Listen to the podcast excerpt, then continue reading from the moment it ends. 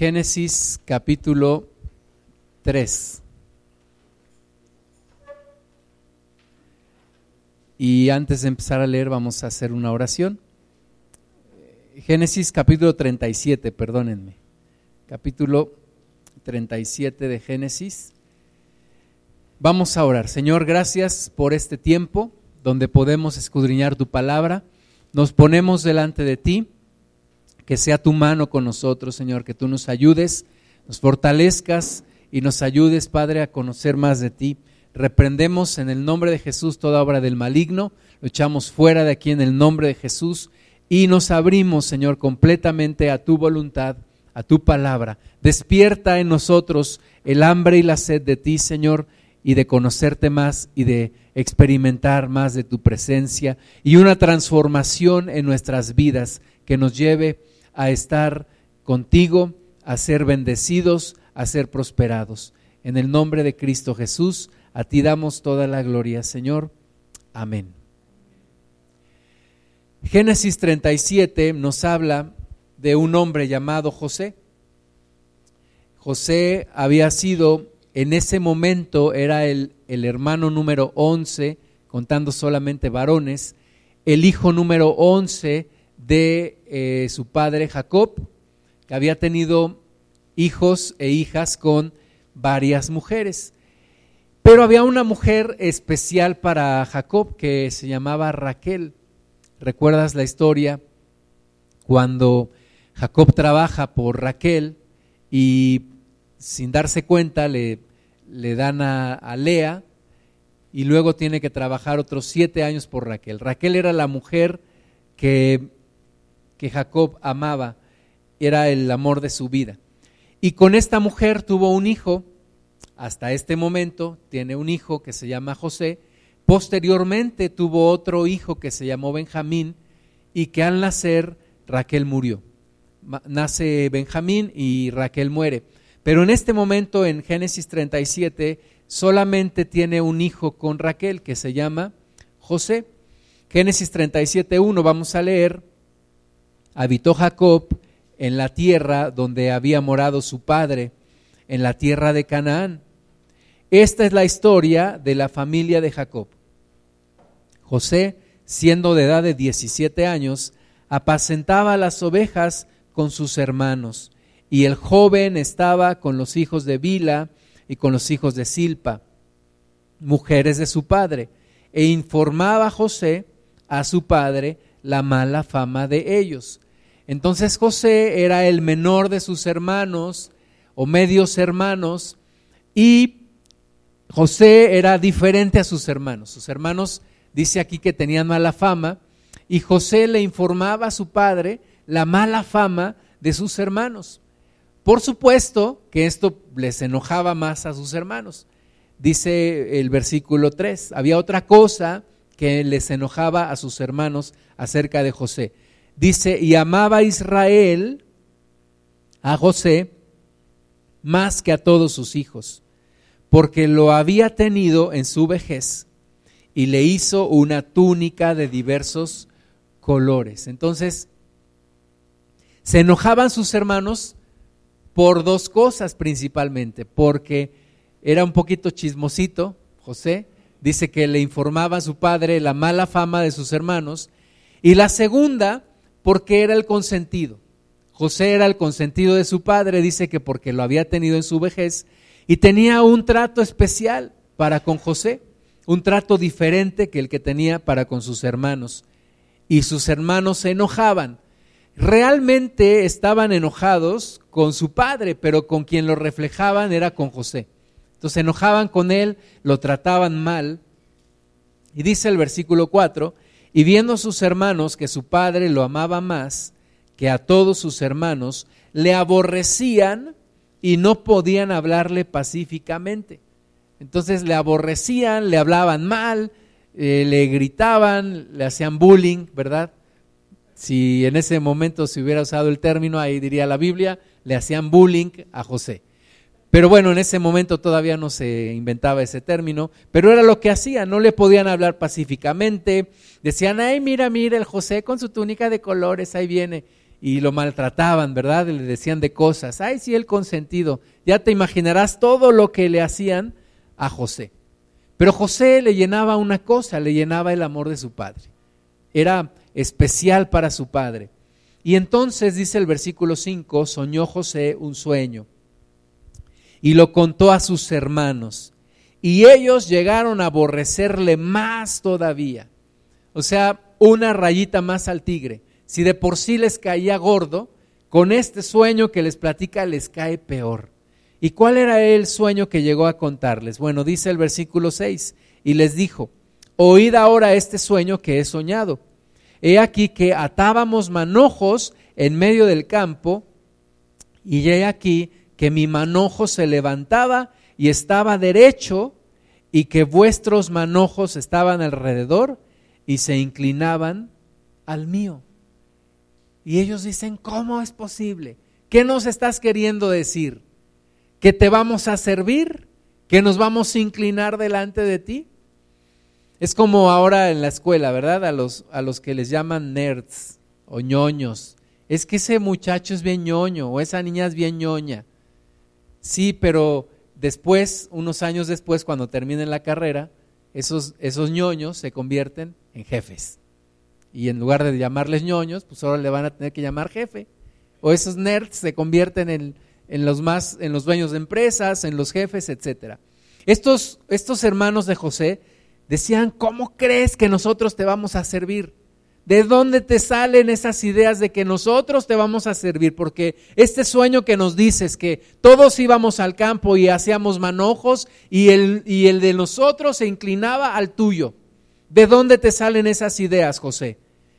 Y le seguían hablando mal. versículo 8, le respondieron sus hermanos, ¿reinarás tú sobre nosotros o señorearás sobre nosotros? ¿Verdad? Casi le decían, bueno, para nada. ¿Tú vas a señorear sobre nosotros? ¿Quién te crees que eres tú? Nada más porque nuestro Padre te ama más a ti que a nosotros, eres el consentido. Y dice aquí, le aborrecieron aún más a causa de sus sueños y sus palabras. Le aborrecían, le odiaban con odio jarocho. Odiaban a José y no lo querían. Versículo 9 soñó otro, aún otro sueño, por si fuera poco, soñó otro sueño. Y lo contó a sus hermanos diciendo, he aquí que he soñado otro sueño. Y he aquí que el sol y la luna y once estrellas se inclinaban a mí. Y entonces ya nada más, no nada más eran sus hermanos, sino era su papá y su mamá. Le, contó a su padre y a sus hermanos y su padre le reprendió y le dijo, ¿qué sueño es este que soñaste? ¿Acaso vendremos yo y tu madre y tus hermanos a postrarnos en tierra ante ti?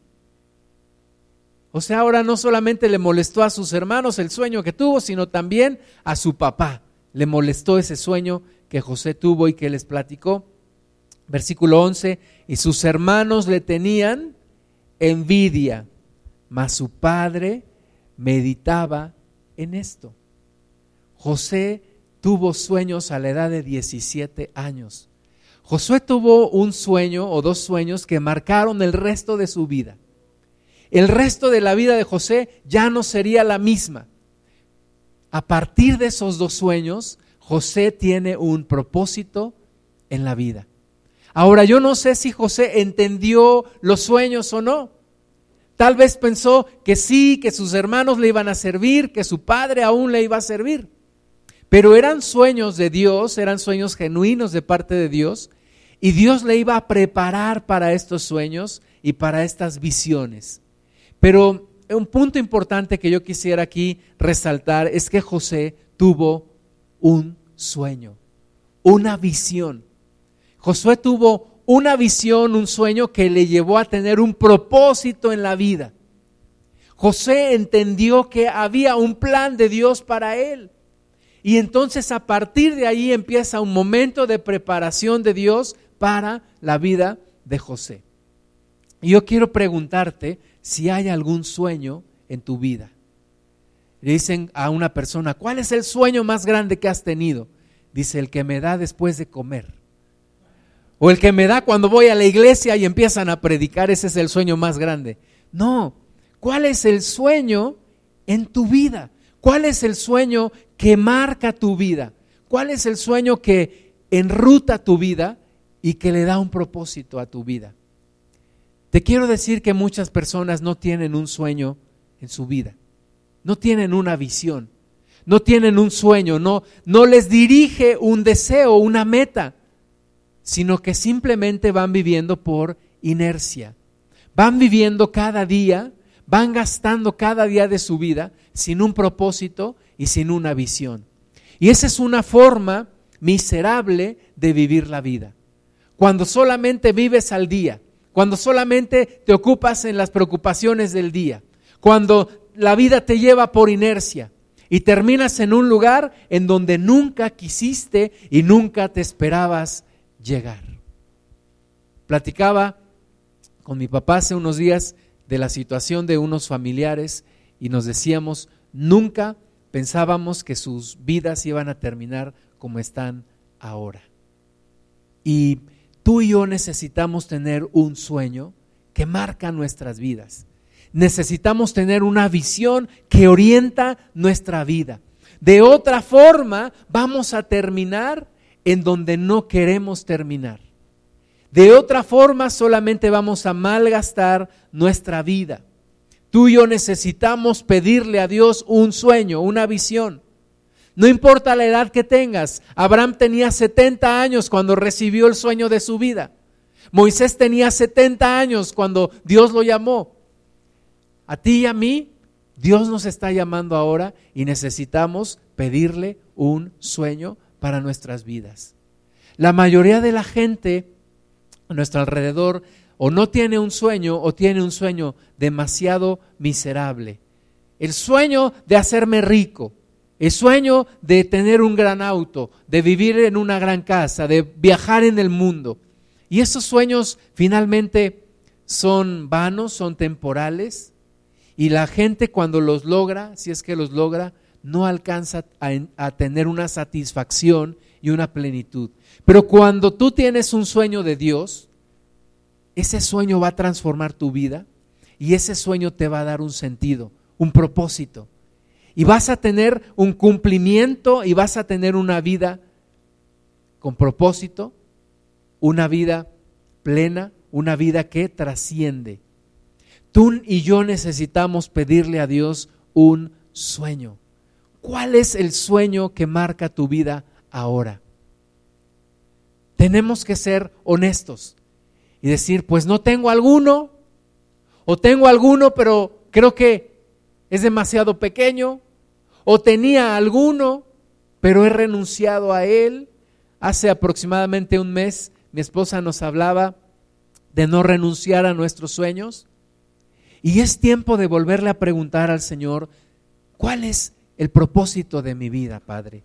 Dame un sueño, dame una visión, dale sentido a mi vida, dale una orientación a mi vida para no malgastarla. Un día yo tenía 38 años de edad y estaba solo en una habitación, en un hotel, había salido por cuestión de trabajo, y yo me puse a pensar, dentro de dos años cumplo 40 y qué va a ser de mi vida. No tengo un plan para los después de los 40. Nunca me imaginé, mi vida en algún momento fue tan rápida que nunca me imaginé que iba a llegar a los 40. Y yo me puse a pedirle a Dios, dame una visión para los siguientes 10 años de mi vida. Dame un sueño para los siguientes 10 años de mi vida. Un amigo mío una vez me dijo, de los 20 a los 30 yo me voy a preparar. Yo voy a estudiar mi carrera, voy a estudiar una maestría y de los 30 a los 40 yo me voy a hacer rico. Esa es la visión de mi vida. Pero yo creo que Dios tiene algo más que eso para ti y para mí. ¿Qué es lo que Dios tiene para ti y para mí?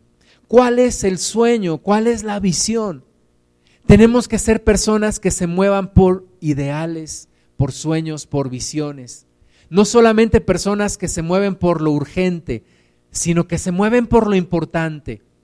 La vida pasa demasiado rápido. Y si no la aprovechamos, la vamos a desperdiciar. Y si no tenemos una visión y un sueño para nuestra vida, vamos a desperdiciar nuestros días y nuestros años. Tú y yo necesitamos, como José, un sueño de parte de Dios. Y esta visión y este sueño vinieron a la vida de José, pero no fue fácil. Tenía 17 años, era un, un chamaco de 17 años y tenía toda una vida por delante. Y no iba a ser fácil lograr el sueño que Dios le había dado. Hermanas, hermanos, no es fácil lograr los sueños de Dios. A veces decimos, estaré en el camino correcto porque tengo muchos problemas, porque tengo muchos retos, muchas cosas que vienen a mi vida, adversidades. Me pregunto si es lo que Dios quiere para mí. A veces los que están estudiando dicen, me pregunto si no será que Dios me quiere llamar de tiempo completo ya y que deje mi carrera porque está muy difícil. ¿Será una señal de Dios? ¿Será un llamado de Dios? No. Todos los sueños que valen la pena son difíciles requieren de una constancia, requieren de una dedicación y requieren de un sacrificio. Sacrificio es una palabra que hoy en día no le gusta al mundo. Al mundo no le gusta el sacrificio, no le gusta sacrificarse, no le gusta esforzarse. Quiere el mundo cosas rápidas, instantáneas.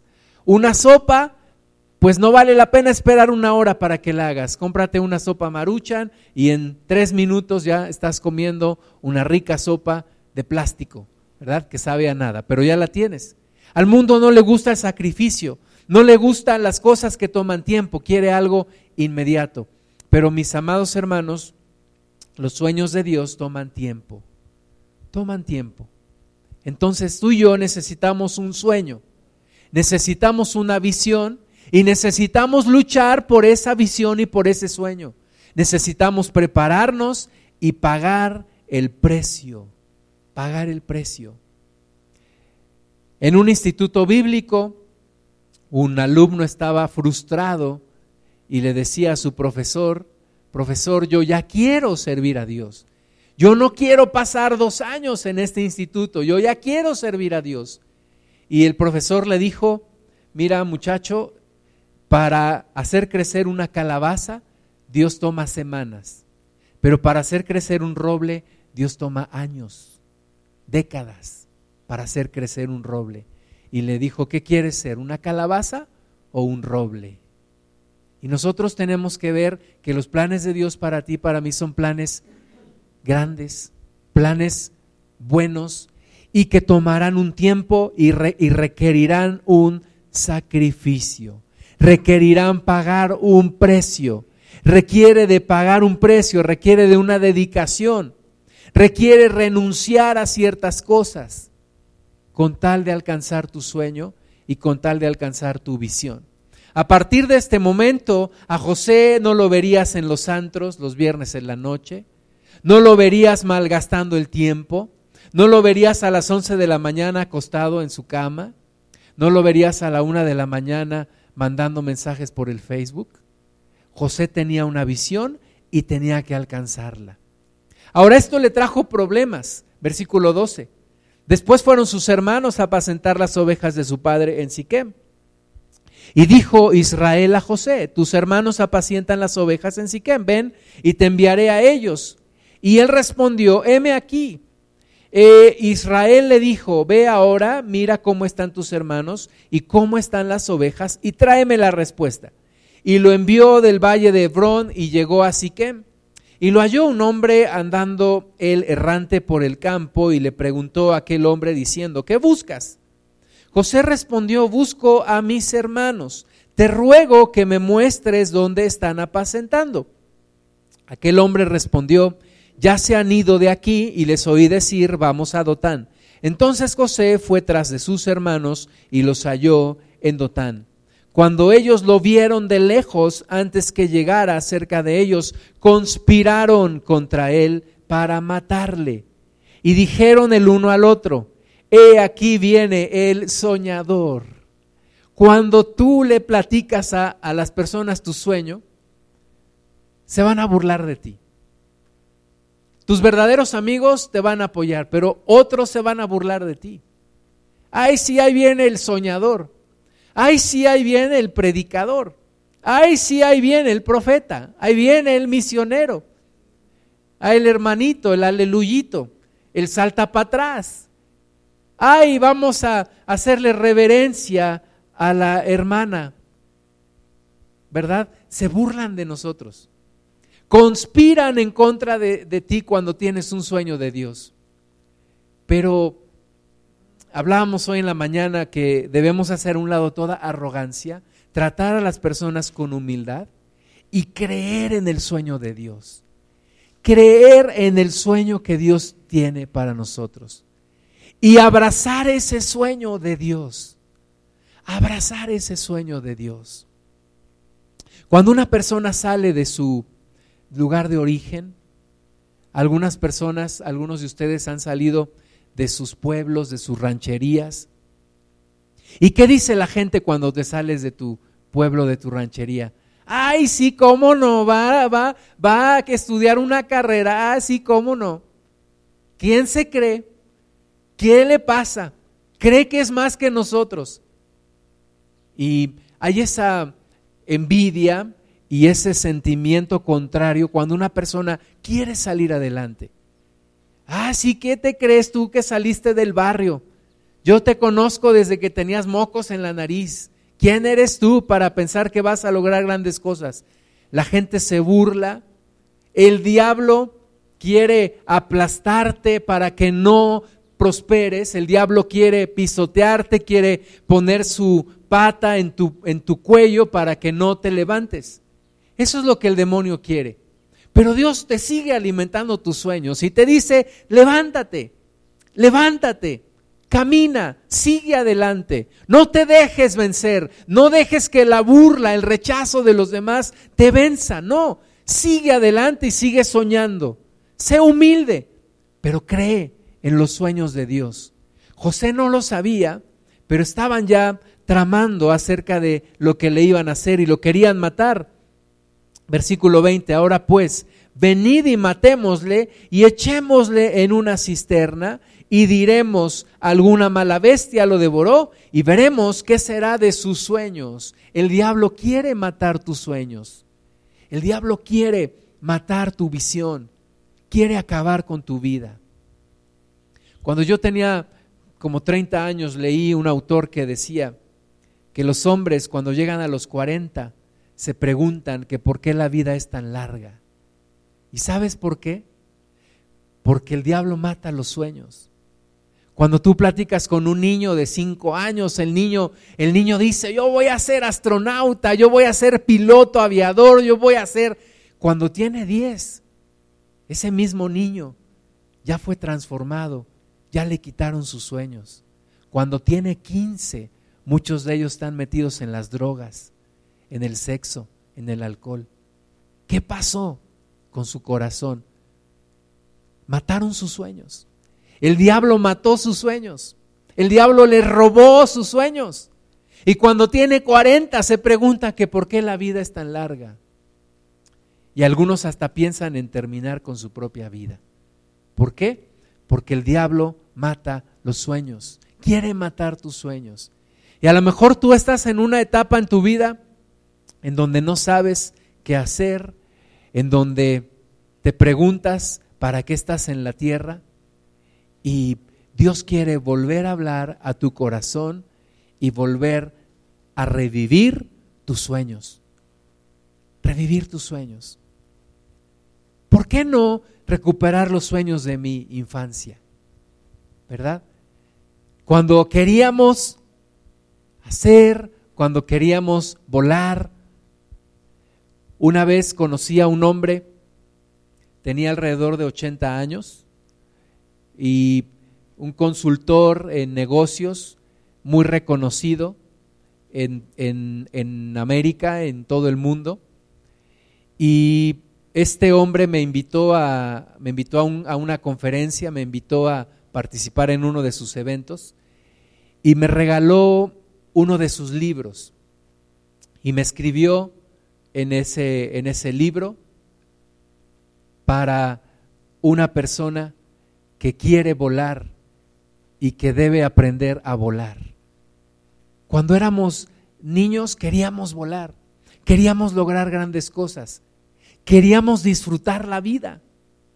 Y ahora de adultos decimos, ¿por qué me pasan estas cosas?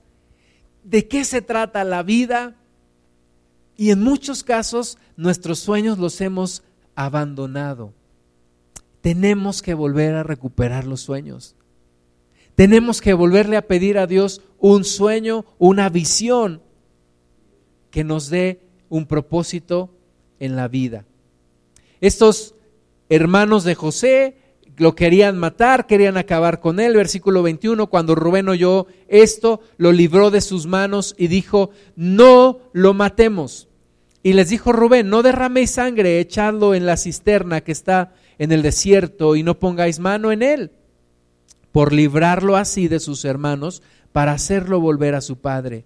Sucedió pues que cuando llegó José a sus hermanos, ellos quitaron a José su túnica, la túnica de colores que tenía sobre sí, y le tomaron y le echaron en la cisterna, pero la cisterna estaba vacía, no había en ella agua. Y se sentaron a comer pan y alzando los ojos miraron y aquí una compañía de ismaelitas que venía de Galad y sus camellos traían aromas, bálsamo y mirra, e iban a llevarlo a Egipto. Entonces Judá dijo a sus hermanos, ¿qué provecho hay en que matemos a nuestro hermano y encubramos su muerte? Venid y, vendámosle a los ismaelitas, y no sea nuestra mano sobre él, porque él es nuestro hermano, nuestra propia carne. Y sus hermanos convinieron con él. Y cuando pasaban los madianitas mercaderes, sacaron a ellos a José de la cisterna y le trajeron arriba y le vendieron a los ismaelitas por veinte piezas de plata y llevaron a José a Egipto. Después Rubén volvió a la cisterna y no halló a José dentro y rasgó sus vestidos y volvió a sus hermanos y dijo, el joven no parece y yo, ¿a dónde iré yo? Entonces tomaron ellos la, túnica de José y degollaron un cabrito de las cabras y tiñeron la túnica con la sangre. Y enviaron la túnica de colores y la trajeron a su padre y dijeron, esto hemos hallado, reconoce ahora si es la túnica de tu hijo o no. Y él la reconoció y dijo, la túnica de mi hijo es, alguna mala bestia lo devoró. José ha sido despedazado Quitaron la túnica de José. Pero ¿sabes qué cosa no pudieron quitarle? Sus sueños. Sus sueños siguieron. Lo vendieron como un esclavo. José y la historia de José es, tan relevante en la Biblia porque representa también la historia de Jesús. José representa a Jesús en esta historia. Un Jesús que viene a rescatar a sus hermanos, pero también un Jesús que es rechazado por la misma creación, por la misma humanidad que Él creó. Lo hemos rechazado. A José lo vendieron por unas monedas de plata, de la misma manera que a Jesús uno de sus amigos lo vendió por unas monedas de plata. Pero el sueño de José seguía en su corazón.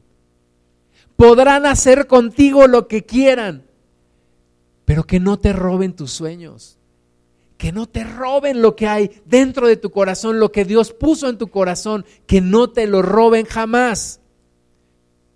A los primeros cristianos y tantos mártires que ha habido, les han podido quitar la vida, pero no les han podido quitar su fe y no les han podido quitar su sueño en su corazón. El sueño más grande que yo tengo en mi vida es un día ver a mi Padre, a mi Dios en el cielo. Y eso nunca, eso le pido a Dios que nunca nadie me lo pueda quitar. La vida es difícil. La vida te va a maltratar todos los días. Todos los días hay problemas, todos los días el diablo quiere matar los sueños que hay en tu corazón, pero eso solamente depende de ti. Es más importante lo que pasa en ti que lo que te pasa a ti. Es más importante lo que pasa en tu interior que lo que pasa alrededor de ti. Y tú decides si te van a robar tus sueños o si los vas tú a abrazar cada vez más, cada vez más. Hay una historia de un burrito, se llamaba Chapito.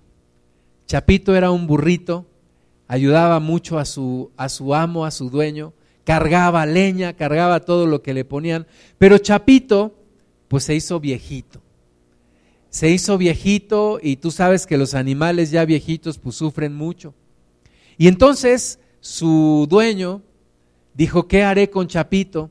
Ya está viejo, me duele verlo así, sufre mucho, pero no tengo el valor para matarlo de frente. Y entonces dijo, ya sé lo que voy a hacer. Y dijo, voy a escarbar un hoyo, voy a meter a Chapito allí y luego de espaldas voy a echar la tierra y lo voy a enterrar. Y así no voy a ver al pobre Chapito cuando muera. Y entonces así lo hizo, hizo un hoyo grande, metió al burrito allí y agarró su pala, se volteó y empezó a echar la tierra hacia sus espaldas. Cuando terminó de echar toda la tierra, volteó. Y oh sorpresa, ahí estaba Chapito. Dijo, ¿cómo lo hizo? Pues porque cada vez que este hombre le aventaba la tierra, Chapito se sacudía la tierra y se ponía sobre ella. Y es lo que tú y yo necesitamos hacer. El diablo todos los días nos avienta tierra. Nos avienta tierra, nos quiere matar nuestros sueños, nos quiere hacer personas desdichadas. ¿Qué tenemos que hacer? Sacudirnos, sacudirnos y no renunciar a nuestros sueños, no renunciar a la visión de Dios. El diablo todos los días nos dice, como los hermanos de José le decían, eres un inútil, eres un bueno para nada, no sirves, no lo vas a lograr. ¿Quién te crees que eres tú? ¿Qué tenemos que hacer? Sacudirnos esa tierra, mirar hacia adelante, mirar hacia los sueños de Dios. Lo vamos a lograr no porque nosotros seamos buenos, sino porque Dios está con nosotros. Dios está con nosotros. Si Dios te ha dado un sueño, Dios te va a ayudar a alcanzar ese sueño. Si Dios le dio un sueño a José, Dios le iba a ayudar a José a terminar con ese sueño, alcanzar esa visión.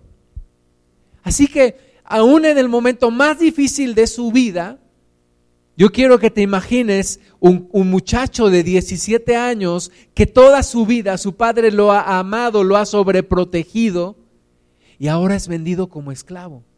Y se lo llevan, imagínate esas, esas caravanas, esos camellos, y en uno de ellos va José, o tal vez va caminando, amarrado, vendido como esclavo. ¿Qué pudo haber pensado José? Todo se terminó. ¿Y ese sueño que tuve serían las quesadillas que me cené un día antes? ¿O será que realmente Dios me dio ese sueño. Lo que yo veo en la palabra de Dios es que José no renunció a sus sueños. Y Dios siguió alimentando ese sueño en su corazón. Y Dios le dio la preparación para alcanzar ese sueño. Y Dios le dio la revelación de lo que realmente era ese sueño. Porque no era lo que José pensaba, era algo diferente. Vamos a, a Génesis 39. Llevado pues José a Egipto, Potifar, oficial de Faraón, capital de la guardia, varón egipcio, lo compró de los ismaelitas que lo habían llevado allá. Mas Jehová estaba con José y fue varón próspero y estaba en la casa de su amo el egipcio. Cuando cuando vienen los problemas a ti, y te sientes agobiado y de repente ya caminas con la cabeza hacia abajo y casi vas pateando un bote. Dios te dice, Dios te pone su mano en tu barbilla y te dice, levanta tu cabeza, levanta tu cabeza y mira hacia adelante.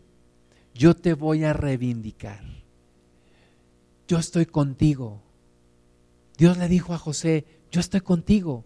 Levanta tu cabeza, mira hacia adelante, no te quedes ahí, No guardes rencor a tus hermanos que te vendieron, que te querían matar.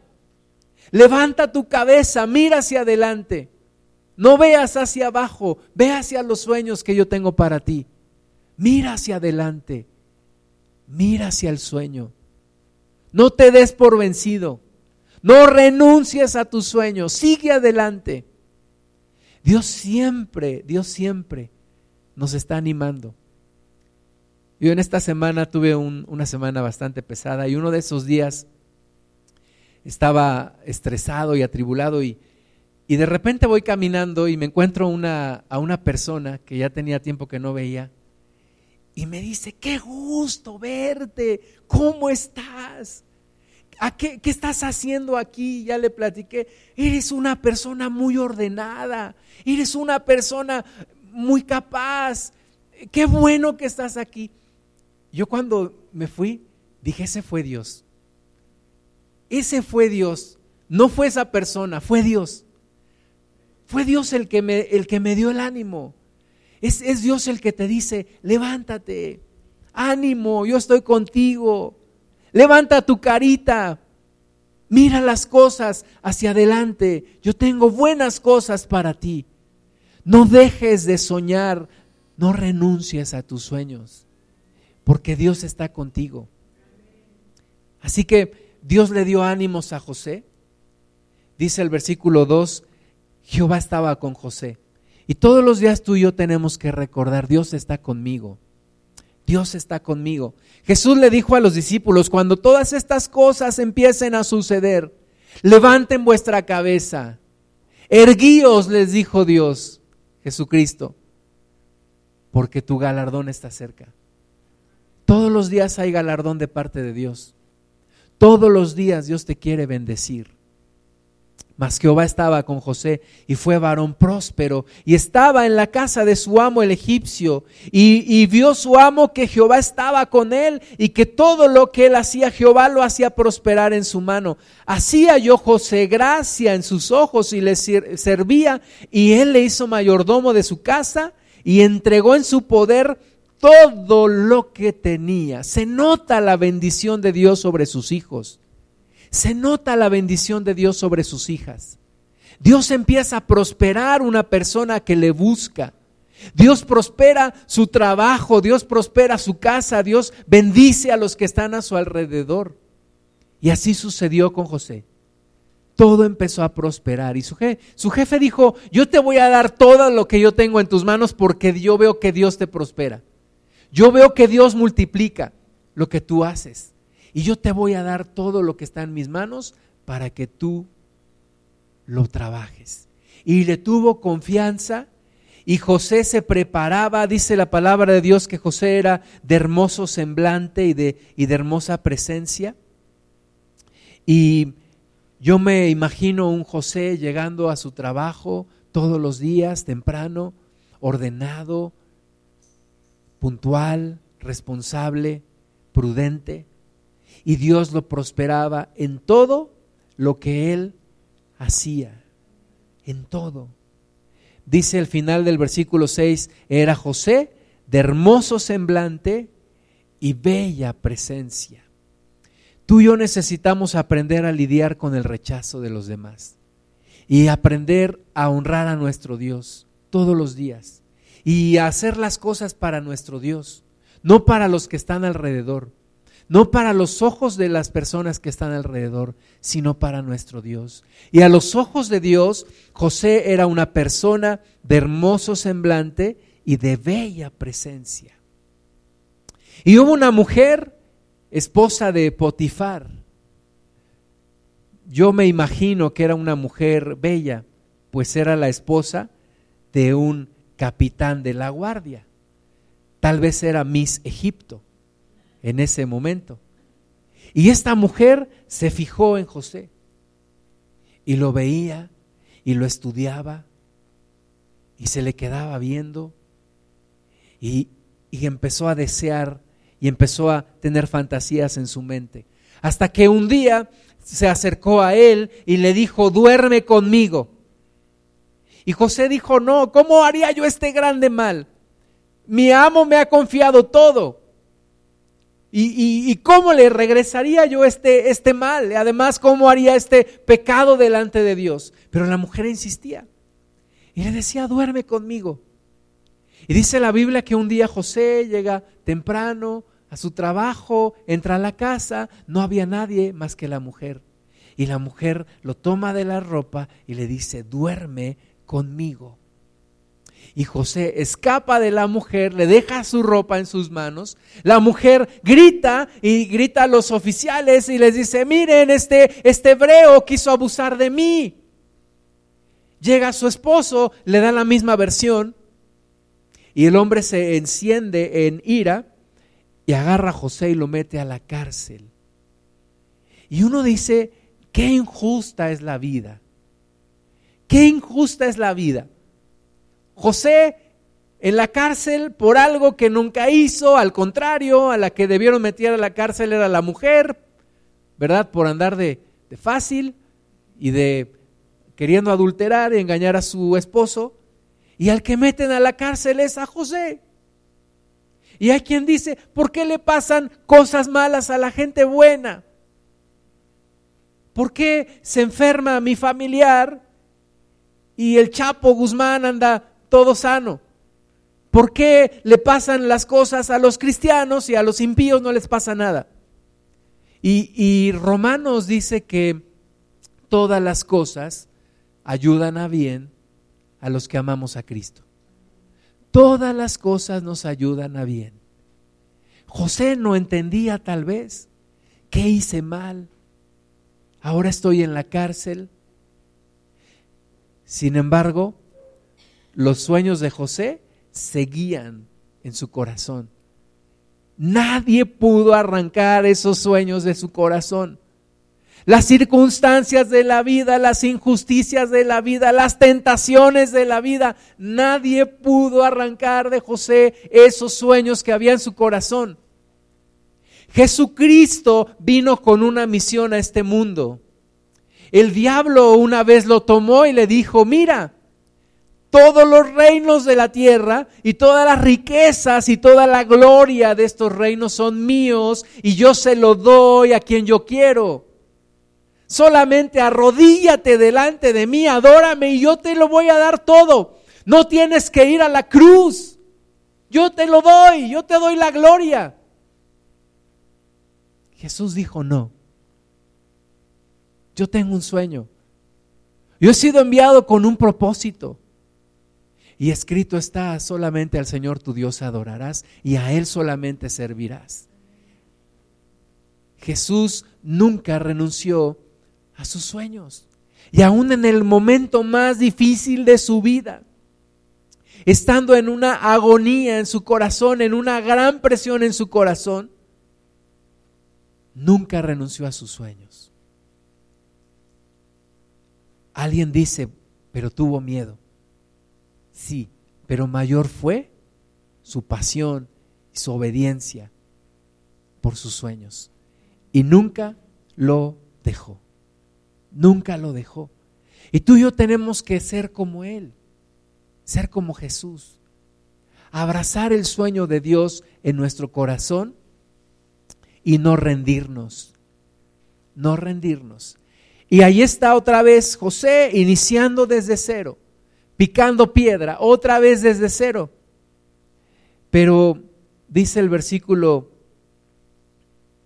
21 de Génesis 39, pero Jehová estaba con José y le extendió su misericordia y le dio gracia en los ojos del jefe de la cárcel. Y el jefe de la cárcel entregó en mano de José el cuidado de todos los presos que había en aquella prisión. Todo lo que se hacía allí, él lo hacía. No necesitaba atender el jefe de la cárcel cosa alguna de las que estaban al cuidado de José, porque Jehová estaba con José y lo que él hacía, Jehová lo prosperaba. Ese se llama actitud. Actitud actitud.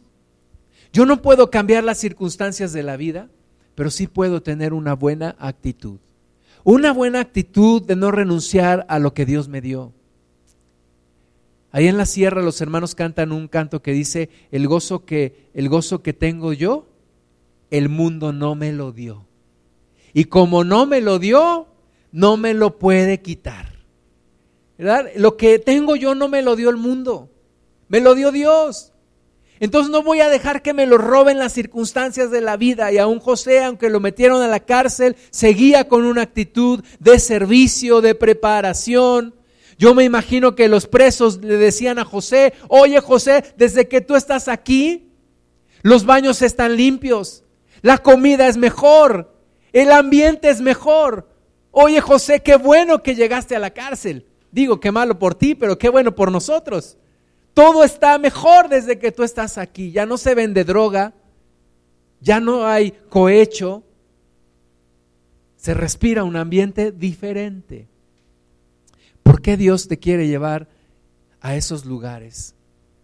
En una ocasión una hermana en Cristo fue a, urgencias al hospital y pues estando ella enferma, dice que llegó un joven que había acabado de chocar y estaba fracturado y estaba gritando.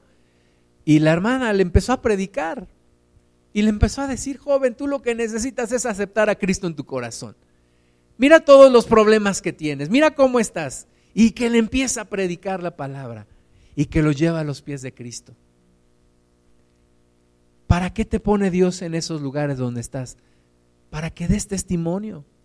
Dios te está preparando, pero también está poniéndote ahí para que le hables a los que están alrededor.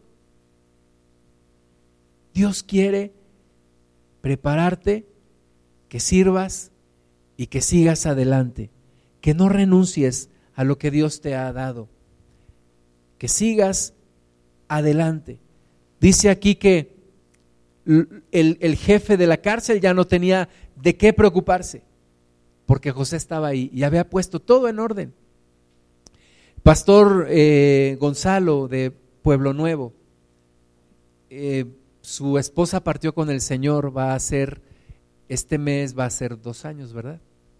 o un año un año. Pero ellos pasaron por todo un proceso en donde pues la, hermana tuvo cáncer y el hermano la llevaba a México, al hospital de cancerología, y como ellos pues viven muy lejos de la Ciudad de México, buscaron un refugio en donde, en donde pasar los días, porque eran tratamientos que duraban varios días o semanas. Y era un lugar eh, religioso, un lugar de gente religiosa. Y el hermano empezó a, mostrar buena actitud. Si le decían que, que barriera, el hermano no solamente barría, también trapeaba. Si le decían que lavara unos trastes, no lavaba solo unos, lavaba todos. Si le decían que fuera a comprar, él iba gustoso, iba por las frutas, las verduras para la comida del día.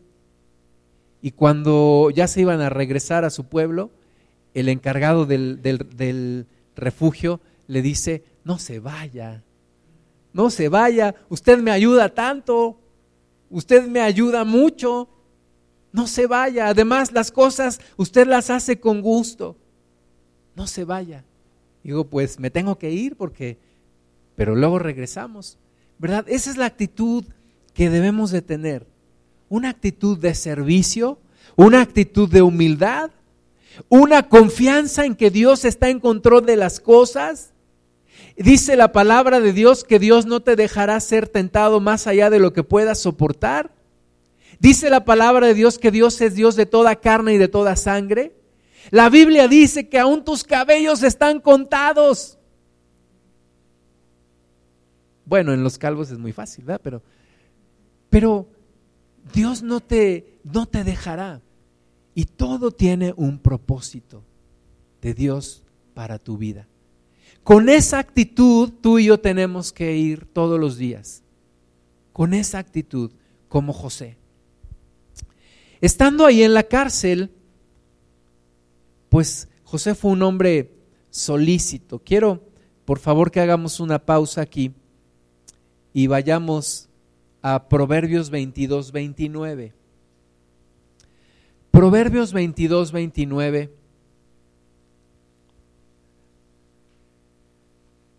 Nos dice que una buena actitud siempre abrirá puertas. ¿Has visto hombre solícito en su trabajo? Dice. Delante de los reyes estará, no estará delante de los de baja condición. Una persona solícita es una persona que está presta, que está dispuesta, que se prepara, que es diligente, que siempre está buscando ir más allá.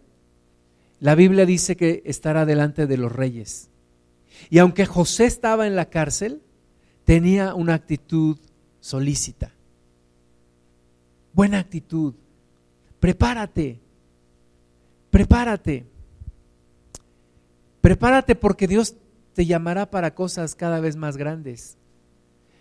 Cuando yo estudiaba en la universidad tenía un amigo que me decía, yo me he propuesto no perder el tiempo ningún día de mi vida. Y mi amigo siempre estaba estudiando o programando o haciendo experimentos. Y, yo desde ese tiempo me propuse lo mismo. No quiero desperdiciar un solo momento de mi vida. No desperdicies tu vida. Prepárate, prepárate.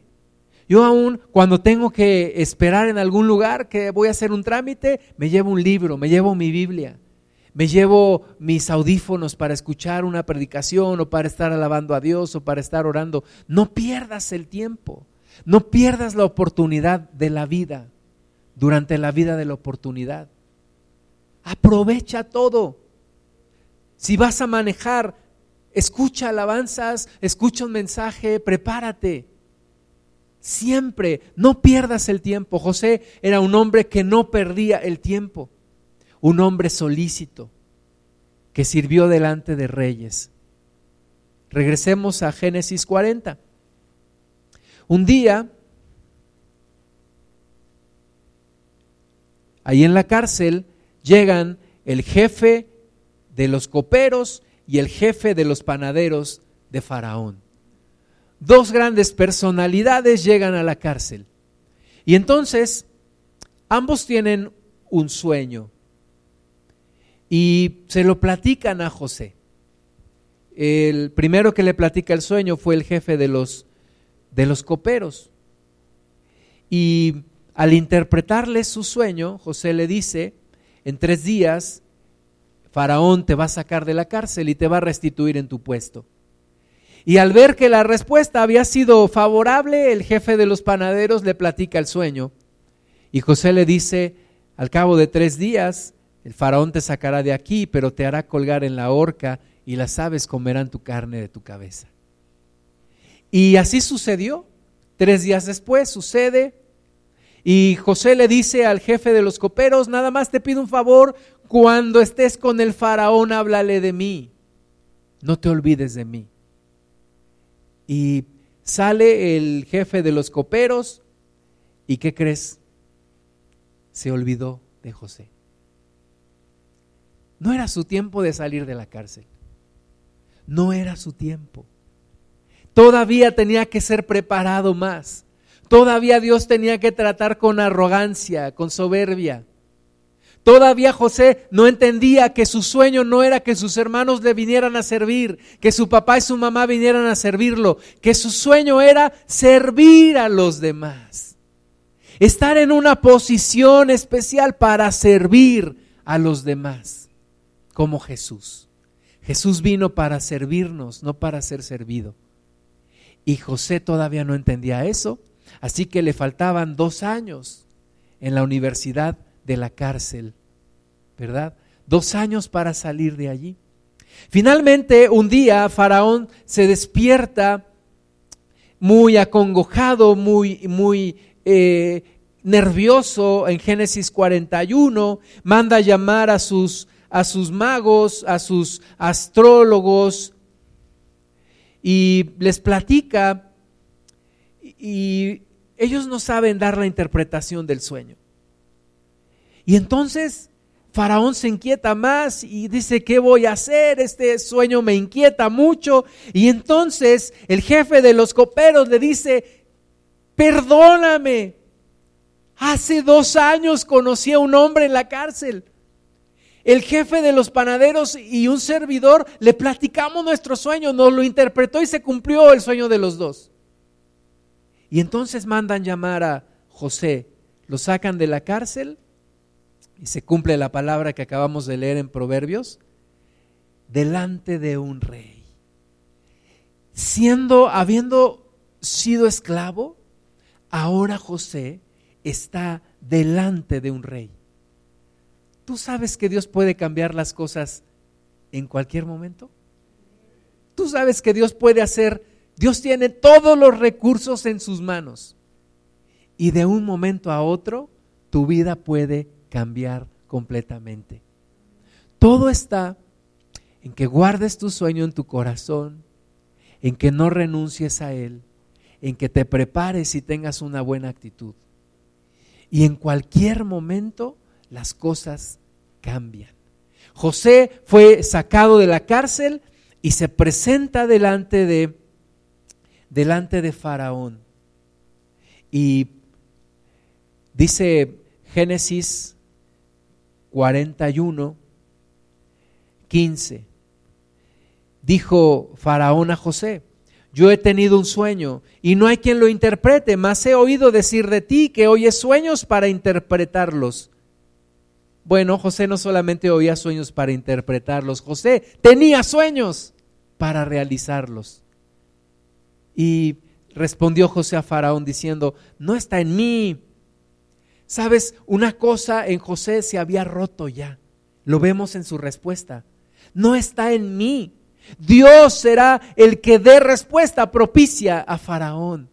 José estaba listo para cumplir su sueño. La arrogancia, la soberbia habían quedado atrás y José estaba listo. Dice, no, no soy yo, es Dios el que dará la respuesta. Y entonces Faraón le platica el sueño, José lo interpreta, le dice, vienen siete años de abundancia, de, de bonanza, de bendición, pero detrás de esos siete años te vienen siete años de sequía. Y los siete años de sequía serán tan fuertes que harán olvidar los siete años de bonanza. Ahora, no solamente te doy la interpretación, Faraón, te digo una recomendación. De todo lo que tú recibas estos primeros siete años de bonanza, guarda el 20% para que estés preparado para los siguientes siete años. Y entonces Faraón le dice, no señor, ¿quién sino tú para implementar este gran plan? Y entonces Faraón lo pone como segundo de a bordo, le dice a todo el pueblo, ahora van a hacer caso a José, hagan todo lo que les diga y obedézcanlo, porque en autoridad solamente yo tengo una mayor autoridad que él.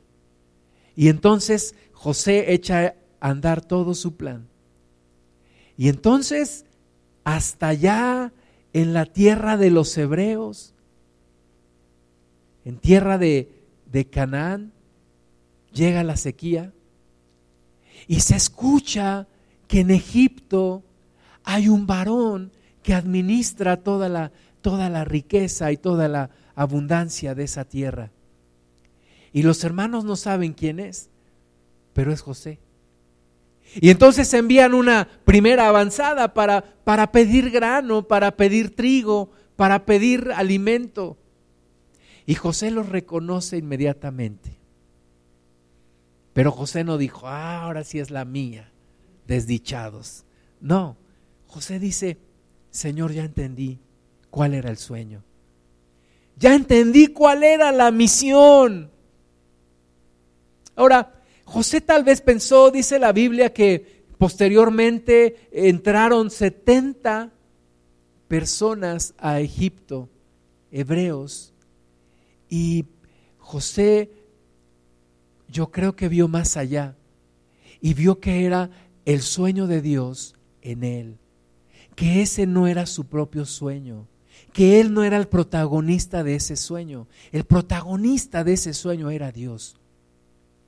Porque José estaba solamente siendo un instrumento para preservar la descendencia de Abraham, de quien habría de venir Jesús y se realiza un gran sueño de Dios a través de José.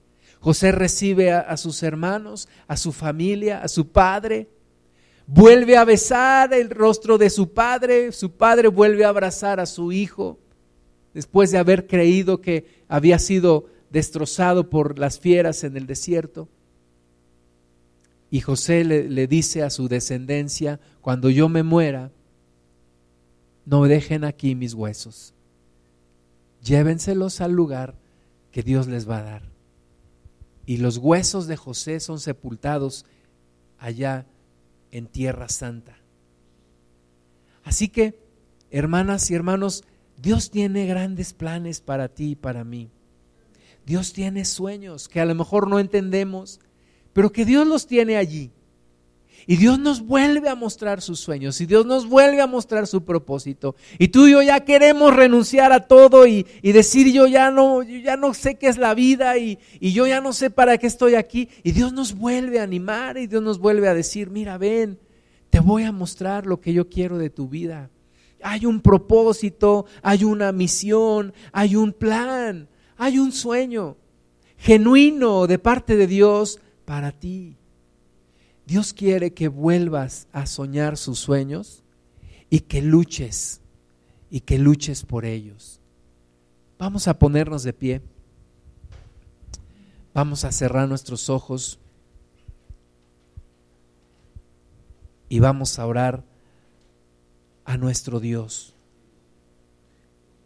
Jesucristo dijo en Juan 16, 33, en el mundo tendréis aflicción, más confiad, yo he vencido al mundo.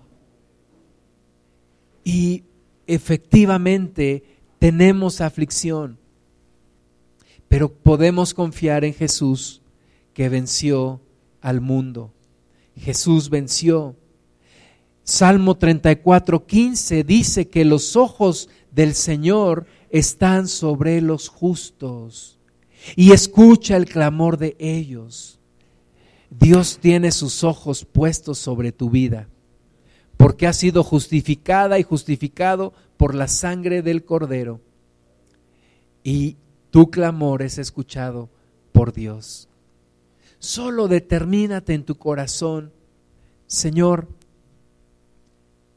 que no perdamos los sueños que tú nos has dado. Y si alguien no tiene un sueño, danos un sueño, Señor, y una visión en nuestro corazón, para que podamos correr en esta visión, como dice Habacuc 2, versículos 2 y 3. Escribe la visión. Aunque tardare, llegará, se cumplirá, ciertamente no tardará. Y escribe esta visión para que corra en ella todo aquel que la leyere. Señor, que podamos tener sueños, visiones, sueños acerca de nuestra vida.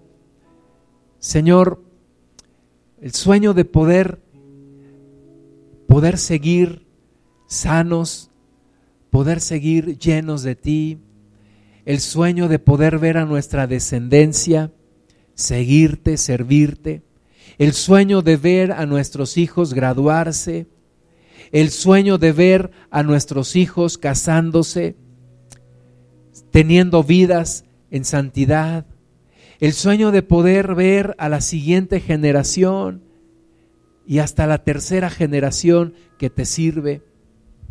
El sueño, Señor, de ver esta congregación llena de personas transformadas por ti.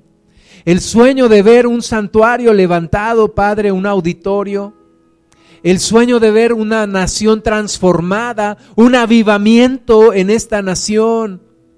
El sueño de ver el río del Espíritu Santo correr por este país. Señor, danos sueños y visiones Danos sueños y visiones, Señor, porque nosotros somos de una vista muy corta, de una de un deseo muy egoísta y solo soñamos muchas veces para nuestra propia conveniencia. Pero tú tienes sueños grandes, maravillosos. Danos de esos sueños, Señor. Danos de esa visión. Danos esa capacidad para abrazar y amarrarnos de esos sueños y visiones que tú nos das y de no renunciar. Señor, tú dices que las ruinas volverán a ser reedificadas. Tú dices, Señor, que tú volverás a levantarnos. Tú dices que los huesos secos van a volver a levantarse como un gran ejército. Señor, tú diste sueños a, Elías cuando estaba deprimido y cansado y le diste instrucciones a quién ungir por profeta, a quién ungir por rey. Y encontrarse con siete mil que no habían doblado su rodilla delante de Baal. Señor, vuelve a darnos sueños y visiones tuyos que nos den el ánimo y la fuerza para continuar. Y cada día, Señor, sea tu presencia en nosotros para seguir adelante, para no rendirnos. El apóstol Pablo dijo, estamos derribados, pero no destruidos, perseguidos, mas no desamparados. Señor, ayúdanos, ayúdanos, Señor, y damos toda la gloria, toda la honra a ti, mi Padre en el nombre de Jesús. Amén, Señor.